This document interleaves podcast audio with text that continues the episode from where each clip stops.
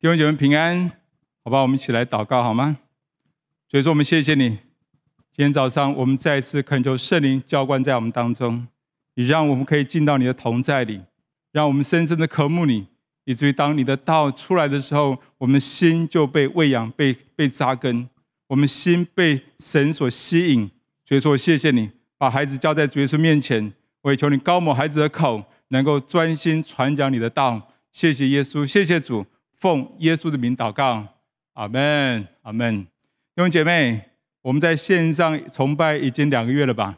虽然我们无法实体崇拜啊，但是上帝确实叫我们进入到一个新的层面，是我们未曾走过的路，未曾去过的地方。那是什么地方？那就是线上教会。线上教会更能够超越空间、时间的限制，带领各地的慕道友归向主。比如说，我们在台北，我们就可以。带领在高雄的家人信主，甚至带领国外的亲朋好友回到线上来聚会，这样的方式让大使命可以更快的完成。等到福音遍传之后，主就要再来，所以我们现在是进入到一个全新的时代，一定要用新的方法。不过呢，不过有一些圣经的布道原则，我们还是要紧紧抓住。所以呢，我们是新的方法，不变的原则。那么这不变的布道原则是什么呢？今天我们要从《使徒行传》十三、十四章来看保罗第一次旅行布道，看看有什么不变的原则。我归纳出来三个简单的布道原则。简单的说，就是来去来。第一，来来什么？来祷告，而且是同心合意的祷告。有效的布道的第一个原则就是来祷告，同心合意的祷告。当我们同心合一的祷告，上帝就带领我们在布道上大有突破。我们来看十三章一到三节，在安提阿的教会中有几位先知和教师，就是巴拿巴和称呼尼杰的西面、古尼奈人路求与分封之王西律同养的马链，并扫罗。他们侍奉主进食的时候，圣灵说要为我分派巴拿巴和扫罗去做我招他们所做的工。于是禁食祷告，按手在他们头上，就打发他们去了。这里提到有一群人，他们一起祷告，上帝就打发他们差派保罗和巴拿巴出去宣教。他们在宣教布道上就大有进展。但是说实在，他们要聚在一起同心祷告，哎，也不一定那么容易哦。因为在他们当中有先知、教师、辅导者、布道家等等。巴拿巴是辅导者，还有马念。马念这个字是犹太名字。意思是安慰者，所以这个团队里面有可能是有两个辅导者。再来呢，保罗是布道家，这些人的恩赐很不同。你知道，布道家是冲冲冲啊，跟不上就不要跟了。但是辅导者呢，辅导者会注意到别人的感觉跟需要，他们会等待别人跟上。那啊，他们会不会起冲突呢？其实很容易啊。后来保罗在第二次旅行布道的时候，就跟巴拿巴起了冲突。因为保罗觉得马可跟不上，就不要带他去；而巴拿巴觉得马可也很重要，一定要好好的带着他。两个人就起了冲突。有时候恩赐不同，角度不同，重点不同，很容易起冲突。又比如说教师型的同工，他们会花很多时间，有系统的装备，他们希望弟兄姐妹能够有系统的来认识神的真理。那哦，但那但是布道家呢？布道家他们不能等啊，还有这么多人要信耶稣，怎么可以等？所以简单的装备就好，有用的先装备，先上再说，边做边学。教师和布道家会不会起冲突？很容易啊，因为恩赐不同，重点就不同。这也不是谁对谁错的问题。还有在他们当中也有种族不同的问题，在他们当中有从北非利比亚来的古利奈人。还有在他们当中有贫富差距、社会地位地位不同的问题。马念是从小跟着希律王一起长大的，他一直生活在王宫当中，不知民间疾苦。现在要跟一群平民老百姓，还有跟不同种族的人一起同心祷告，哎，真的很不容易哦。那么他们怎么样能够同心呢？他们背景不同，成长过程不同，恩赐不同，看法角度不同，他们要怎么样能够同心祷告呢？关键是什么？是同谁的心吗？保罗比较有学问，受过很严谨的训练，是同他的心吗？哎，或者是巴拿巴比较善解人意，同他的心会比较快乐，都不是啊。那要同谁的心呢？要同圣灵的心。如果他们不肯放下自己，同圣灵的心，他们永远不可能同心祷告的，同意吗？所以感谢主，他们之所以能够一起同心祷告，正是因为他们很注意听圣灵的声音，并且顺服。当圣灵对他们说要为我分派巴拿巴和扫罗去做我招他们所做的工作，他们听见了就顺服。他们就把两个很重要的、很不一样的同工就差派出去宣教。所以呢，要同心祷告，关键是什么？一定要听圣灵的声音，并且要顺服。我们不能够同谁的心，一定要同圣灵的心呐、啊！一定要同圣灵的心。当我们同心祷告，上帝就为我们在布道上开一条又新又活的路，我们的布道工作就会大大的展开。所以，布道的第一个原则，来来祷告。而且是同心祷告。接着第二个原则，去去哪里？去接触。布道要有果效，要尽我们所能的去接触人。从你的关系网，从你的家族、朋友、同学，从你所认识的人，尽量的去接触人。你们知道保罗跟巴拿巴他们第一次旅行步道，第一站去哪里呢？第一站他们去到是居比路，也就是塞浦路斯。而其实塞浦路斯就是巴拿巴的家乡了，那里有他的关系网，他们比较容易接触人，并且他们第一次旅行步道，他们所到的每一个城市都是先进入犹太人的会堂，因为啊，因为那里是他们熟悉的地方，习惯文化都比较相近，比较容易接触到人。后来呢，犹太人不肯听他们的，他们也不是就此不传了。他们就转去接触外邦人，他们是尽所能的去接触人。这里的人不愿意听，他们就转到别的城市；犹太人不愿意听，他们就转去接触别的人。目的就是要接触更多的人，找出当得平安的人，找出神所预定得永生的人，好让福音可以遍传。最近我们在推动一起传爱的行动啊。那希望透过一个一万个行动，消除一万个恐惧。其实这就是鼓励弟兄姐妹尽我们所能的去接触有需要的人。感谢主，桃园真理堂也配合这样的工作。过去这个月，我们的三莺团队、三峡莺歌的团队啊，以及我和另外一位全职童工，我们在三峡、莺歌还有桃园地区，总共发了一百四十箱的物资。透过大量的去接触慕道友。有许多慕道友有非常好的回应，其中有一个慕道友还没有信主，他用 LINE 来感谢我们的童工啊。那这位妈妈怎么说？这位妈妈说啊，谢谢你们冒雨来送物资。刚刚小朋友打开他的礼物，看到那些零食，我就跟他说，因为耶稣爸爸知道妈妈现在收入减少，你吃你吃零食要花自己的钱，所以就送给你饼干。接着，我们打开食物箱，看到了鱼松、白米和沙拉油。小朋友就跟我说了：“耶稣爸爸好厉害，他也知道你一直想买鱼松给我吃，啊，也知道家里快没米和沙拉哎，沙拉油哎，真的很谢谢你们，在我最需要的时候帮助我，同时教育了小朋友要当个乐意助人、懂得感恩的孩子。谢谢耶稣，也谢谢你们。”哎，感谢主，这位妈妈还没有信耶稣哎，可是透过我们一起传爱的行动，让她知道耶稣会帮助他们。弟兄弟弟兄们啊，嗯，弟兄姐妹，这段时间我们周围有很多需要关怀的慕道友，正等着我们去接触他们，向他们表达耶稣的爱。保罗的布道布道原则是什么呢？就是来去来来祷告，去接触。还有第三个来来什么？来一刻哦，不，那是泡面啊。第三个来是来聚会，请大家注意，保罗每到一个城市，他一定会在群众聚集的当中跟他们讲道，并且为他们祷告。往往圣灵就会用神迹奇事来证实他所传的道。比如说，他们哦到了帕佛啊，他们到了帕佛，那他们在那里遇见一个行法行法术的假先知，名叫巴耶稣。那还有呢？碰到一位罗马的罗马的官员，叫做四求保罗。那保罗在那里做什么呢？保罗就跟他们讲聚会讲道。这位官员很愿意信耶稣，可是这位行法术的巴耶稣呢，却百般的刁难。保罗被圣灵充满，定睛的看他，就斥责他啊，叫他暂时眼瞎，看不见日光啊！哎，方伯这位官员看见这样的一个神迹奇事，他就信耶稣了。后来他们两个人，他们就到了比西底的安提阿，他们在那里又做什么？他们在那里又做什么？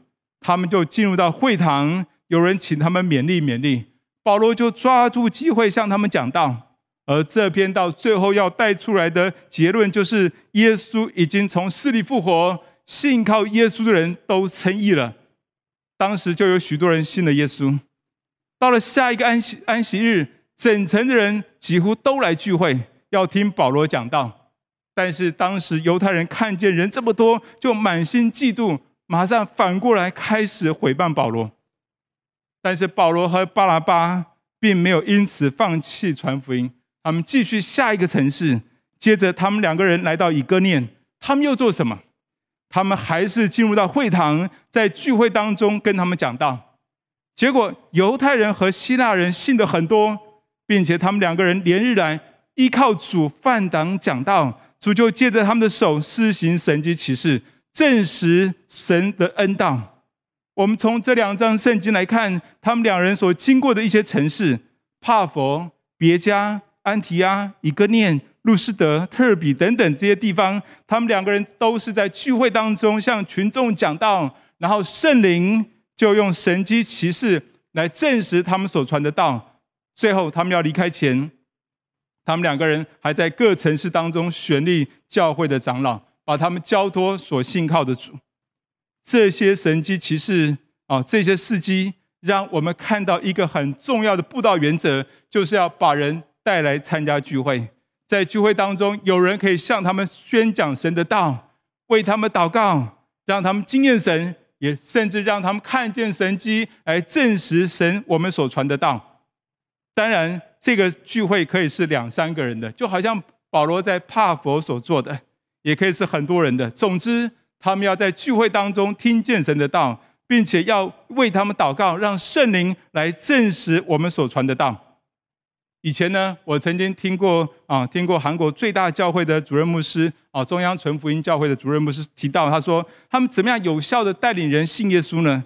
他他们提了一个口诀啊，叫做七次接触，三次听到，也就是针对同一个慕道友，你要七次接触他，并且至少三次让他听讲道，那么他信主的机会就大的很多。所以，当我们多次接触一个慕道友，我们一定要把他带来聚会听神的道。让神的道打动他的心，再加上为他们祷告，让圣灵证实我们所传的道，那么他们就会，那么就会有很多的慕道友来归向神。还有，我们要注意哦，我们布道的目标是什么？不是带他们信耶稣受洗而已哦，而是要帮助他们稳定活在一个爱的团契当中，要让他们稳定有聚会，稳定的听神的道。大家有没有注意到？保罗第一次旅行布道要快要结束的时候，他又回到之前所去过的几个城市，在那些城市当中选立长老，把他们交托所信的主。目的是什么？目的就是要在他们当中建立教会，好帮助信主人持续活在爱的团契当中，持续的聚会，持续的听到。所以，我们帮助人不只是帮助他们受洗而已，是要帮助他们活在爱的团契当中。最近我太太很感恩一件事情，嗯，他们有一位姐妹的亲戚呢确诊啊，被验出来确诊啊，要隔离啊，就非常的恐惧。而这位姐妹就邀请我的太太一起线上探访她的亲戚啊，探访这位确诊的这位亲戚。那当天呢，他们就用这个防疫满福宝为他祷告，哇，他非常感动。那我太太他们呢，他们就抓住机会邀请这位亲戚加入他们的 RPG 小组。虽然他不会祷告，但是每一次上来，他可以听别人分享神的话，而且可以听姐妹们祷告，听姐妹为他祷告。感谢主，这就是一个非常简单邀请人持续聚会的方式。邀请慕道友加入你的 RPG 小组，大家一起分享神的话，一起为他祷告，这样持续下去，不但可以带领他信主，更可以帮助他活在爱的团契当中。所以布道的原则很简单。来去来来祷告，去接触，来聚会。那么我们现在在疫情之下，要建立线上教会，如何能够抓住这三个原则来做布道工作呢？第一个原则还是来祷告，所以我们在线上的 RPG 非常重要。两三个弟兄姐妹在线上一起祷告非常重要。虽然不能够实体，但是在线上一起同心祷告依然大有果效。当然要注意哦，不是要同谁的心啊，是要同圣灵的心，要更多体贴圣灵的心。当圣灵感动我们什么，我们就去做什么。那么我们在布道上会大有进展。我之前和同工们开了一个线上的受洗班，其中有一对夫妻参加。那这个姐妹已经受洗，就陪她的先生一起参加啊。那弟兄还没有受洗，也没有小组。嗯，好。所以上课过程当中，我就有感动，带领这对夫妇来建立一个 RPG 的小组。那我跟他们相约每周一次啊，一起的祷告。其实我原本的想法很简单，就是要带领这位弟兄早日受洗。但是啊，但最近呢，上帝很强烈的感动我，要重新恢复，好好的做启发课程啊，而且是线上的。为什么呢？因为前一阵子啊，前一阵子亚太地区的这个启发的负责人打电话给我，他问我说：“哎，这几年你做启发做得如何啊？”因为当时我离开几年前我离开台湾启发办公室的时候，我曾经跟他们说啊，我要用我要用启发来建立教会，而这几年我当然没有做得很好，并且这段时间刚好我正在想说，我们怎么样在线上可以布道呢？所以这通电话让我感觉，让我知道上帝在提醒我要重新好好恢复做启发课程。后来当我再次跟这对夫妻 RPG 祷告的时候，圣灵就感动我。你就把他们当童工来做启发课程吧。你不只是要带他们受洗，你要把他们当童工、当门徒来带。我的反应是觉得这有点难哎。这位先生还没有信主，太太我也不熟，我们三个人就要来做启发课程，会不会太难了一点？但是圣灵一直感动我，那啊，你就带他们来做启发课程吧。所以我就跟他们提这件事情。这位太太很兴奋。然后呢，我就问这位先生可否帮我们操作这个 Google Meet 的这个这个会议会议软体。他说好啊，感谢主，非常顺利。但是没有摸到有啊，所以我们每一周的 RPG 就开始为慕道友的邀请来祷告。而其中一位他们想要邀请的，就是这位先生的妈妈，也就是这位姐妹的婆婆。那他们很想要邀请她聚会。她住台中，以前如果是实体聚会的话，她不太可能参加我们聚会。但是现在是参加线上的，就很有可能。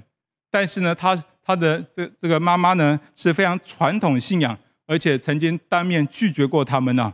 啊，但是最近最近这位这位妈妈呢，她去到她先生过世之前的公司啊，好，稍微说明一下，这位妈妈呢，一年一年这一年多呢，她的先生跟大儿子相继过世啊。啊，所以那一天他去到他先生过世之前的公司，可能要办一些事情吧。那那间公司有人是拜济公的，当场就拿香灰水来泼他，说是要除去他的晦气啊，啊，免得他把这个霉气晦气带到公司来。他那天他非常难过，他的自尊心也很受损。那这位姐妹，这位姐妹听到。听到她的婆婆这件事情之后，她就鼓励她的婆婆，跟她婆婆说：“哎，那好不好？你来听听看，基督教信仰跟其他宗教信仰有什么不一样？”她说：“好，感谢主，我们有一位慕道友参加了。那我们继续在 RPG 的祷告里面为邀请慕道友来祷告。上个星期很奇妙，就有一位突然有一位姐妹打电话给我说：‘哎，说她有一个好朋友很会接触慕道友，然后接触到几个慕道友，不知道要把他们带到哪里去。’”他就问我说：“哎，有没有合适的聚会可以带他们呢？”感谢主，我们正在祷告，哪里可以去找慕道友来？上帝听祷告，上帝亲自把慕道友带来。这位姐妹很快的就邀请了两位慕道友啊，这位姐妹就邀请了两位慕道友加入到我们的群组当中。感谢主，这个过程让我很惊讶，上帝的工作。原本我只是想带领这位弟兄早日受洗。但是圣灵的心意不只是要他受洗，而是要他成为启发的同工。当我们顺服圣灵，当我们祷告，上帝就为我们开传福音的门。上帝就把他们的妈妈带进来，又把两位慕道友带进来。感谢主，我真的体会到有效的布道最重要的第一步，就是有一群人，他们一起同心合意的祷告，哪怕只是两三个人，上帝都会垂听，上帝会就会为我们开一条布道的路。布道的工作就会大大的展开。感谢主，圣经所启示的布道原则，就是来去来，来祷告，去接触，来聚会。最重要的第一步是聚在一起祷告，那接着就是去接触和来聚会。啊，其实可以更具体的说，我们可以抓住七次接触、三次听到的原则，密集多次的接触他们，不要停止，并且持续邀请他们来聚会，或者是去他们家聚会。当我们愿意这样做，就会有很多的机会带领人信耶稣。那么我们在疫情之下，我们该怎么操作呢？我们要充分利用一起传爱的行动、线上探访的行动，而且你针对一位慕道友，不要只探访一次啊，不要只探访一次。那前年呢，我们有一位姐妹的先生中风，在病床当中，他就主动表达想要受洗。那一年他就受洗了，但是他的信仰不太清楚，所以之后呢，我就带着童工主动去他们家，重新的帮他们上受洗班。过程当中，我们接触到他的爸爸妈妈。那我们常常当面的为他们祝福祷告，他们偶尔也会来参加我们的聚会，但是感觉还是离我们很远。但是我们持续的关心他们。最近这位这位弟兄的爸爸妈妈出了一点小车祸，我们就赶快抓住机会线上探访他们，一次、两次、三次，每周都一次啊，持续的线上探访他们。上个星期六，同工非常兴奋的告诉我说，他们决定要受洗了。感谢主，这一次的经验让我感受到七次接触、三次听到的威力。